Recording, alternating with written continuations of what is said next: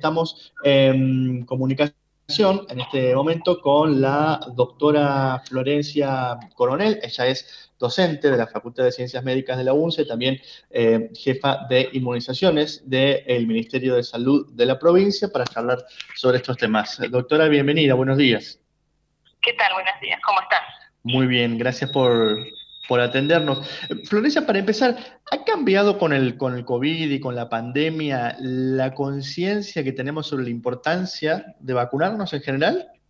Sí, la verdad que este, lo que ha sido la vacunación contra el COVID ha sido un fuerte impacto y por suerte mucha adherencia desde todas las personas, a pesar de la desinformación que existe y los miedos que se han creado desde algunos medios de prensa. Eh, ha habido una, alta adherencia y, se ha vuelto a, poner en, contexto que la vacunación salva vidas, ¿no? No solo por el COVID, sino por todas las vacunas del calendario que a veces, como son enfermedades que algunas ya están eliminadas de las Américas, no las visibilizamos y a pesar de eso sabemos que tenemos que seguir vacunando, ¿no? Sarampión, difteria, eh, muchas enfermedades que no las escuchamos nombrar, pero que hay que continuar vacunando. Claro, que no las escuchamos nombrar no por suerte ni por hacer, sino por la aplicación de... Por Exactamente, ¿no? La polio, de eliminación, la poliomielitis, ¿no? Eh, también la congénita, tétanos natal, ¿no? Son enfermedades que gracias a, a las constantes inmunizaciones y al esfuerzo de, muchos equipos de salud se está logrando eliminar de la región de las Américas, ¿no? Esto de que desde decía se celebra las 19 semanas de vacunación de las Américas, esto se creó en el año 2002, con el efecto de eliminar un brote de sarampión que había en la región de las Américas y varios países toman esta, esta acción de vacunar masivamente en una semana y de hacer y de nombrar y de hacer visible todo lo que es el efecto de las vacunas y la importancia de la vacunación masiva, ¿no? Entonces, a partir de esa semana se toma como la semana mundial de, vacuna, semana de vacunación de las Américas y después lo que es la semana mundial de vacunación. Eh, decíamos al, principio cómo de alguna manera eh, eh, con, el tema del COVID las vacunas han estado un poco en el, centro de la atención. Ha habido mucha desinformación al principio, se había hablado de que las vacunas eran veneno, se dudaba sobre su origen. ¿Cómo estamos hoy con esto? ¿Hemos pasado un poco ese, ese momento? Y en algunos lugares sí, en otros lugares todavía la gente ha quedado con alguna información errónea, por eso siempre es bienvenido que desde la facultad, desde los medios de comunicación, se dé información científica y información válida para lo que es la, esto de hecho la vida no ser solo un eslogan, sino que debe ser eh, herramienta válida para seguir trabajando en, la prevención de las enfermedades, ¿no? Recuerda que al principio se hablaba tantas cosas eh, todos hablábamos de la fase de investigación de la eh, estamos de vuelta con la doctora Florencia Coronel y aprovechamos para preguntarle cómo marcha la campaña de vacunación en la provincia, cuáles son los principales desafíos, los obstáculos en este sentido. Bien, bueno, lo que es la campaña de vacunación eh, COVID, la verdad que marcha muy bien. Recuerden que es una vacunación escalonada por estrategias, ya se ha vacunado más del 50% de lo que son los adultos mayores de 60 años, se ha llegado a todos los departamentos, faltaría uno que es el departamento Mitre para completar la vacunación de los 60 en todos los departamentos, una población de 72 mil personas de este grupo de edad ya vacunadas, que es un número más que importante, el personal de salud ya logró recibir sus dos dosis de vacuna, sobre todo el personal de salud asistencial, que es el que más eh, prioridad tenía porque es el más expuesto a lo que es el virus del COVID. Bueno, se está trabajando esta semana fuertemente con lo que es 18 a 59 años, personas con condiciones de riesgo que, son las que preocupan en este momento, ya que es el grupo de edad que está, siendo más afectado en esta última ola de toda la región y todo el país.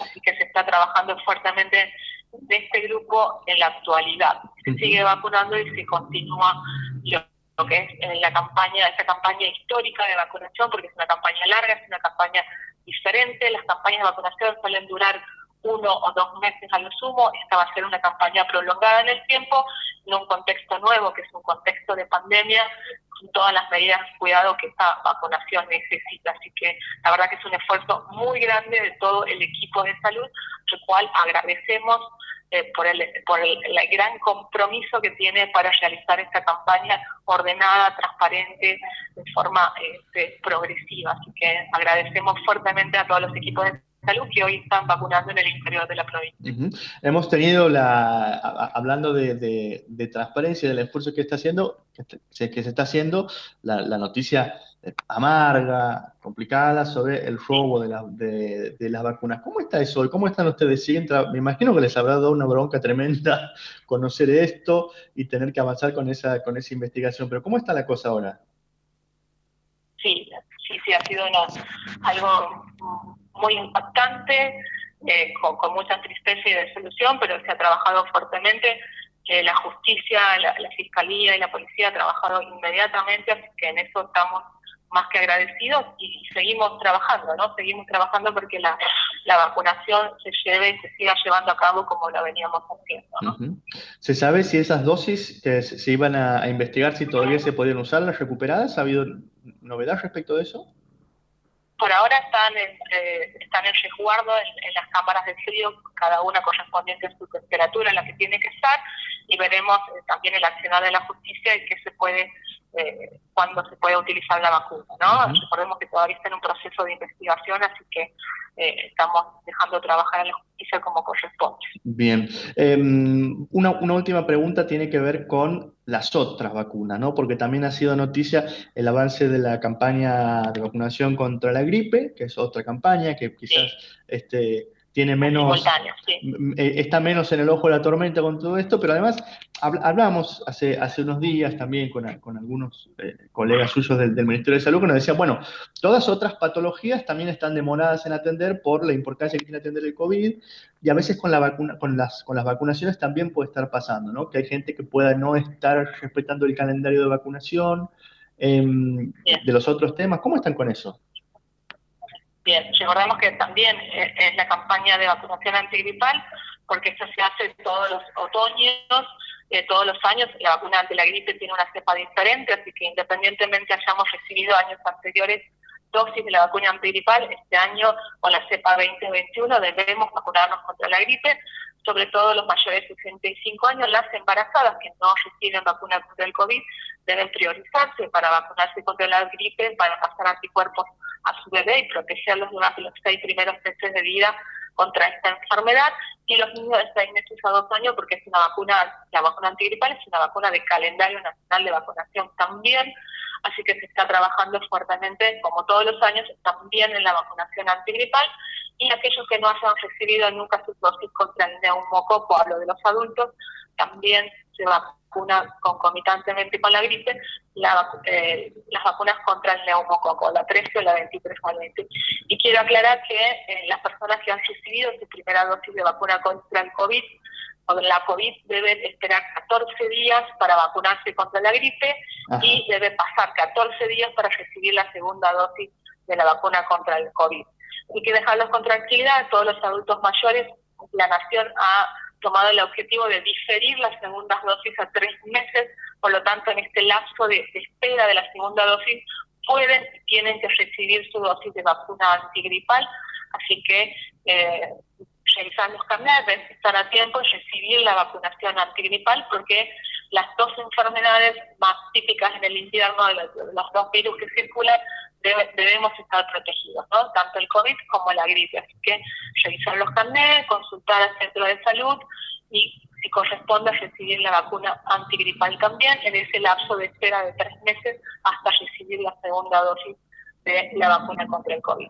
Bueno, doctor Coronel, muchas gracias por este contacto, muy claro todo. Eh, por supuesto, desde aquí siempre las felicitaciones, el ánimo y, la admiración, por supuesto, por el enorme trabajo que están llevando adelante.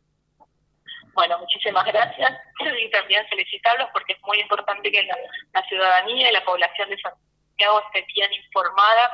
Esto es fundamental y sabemos con, con, la seriedad que ustedes lo hacen desde la universidad, así que este, seguimos, seguimos en contacto para recibir toda la información adecuada y saber que las vacunas salvan vidas y el lema de este año de la Semana de Vacunación de las Américas es las vacunas nos acercan.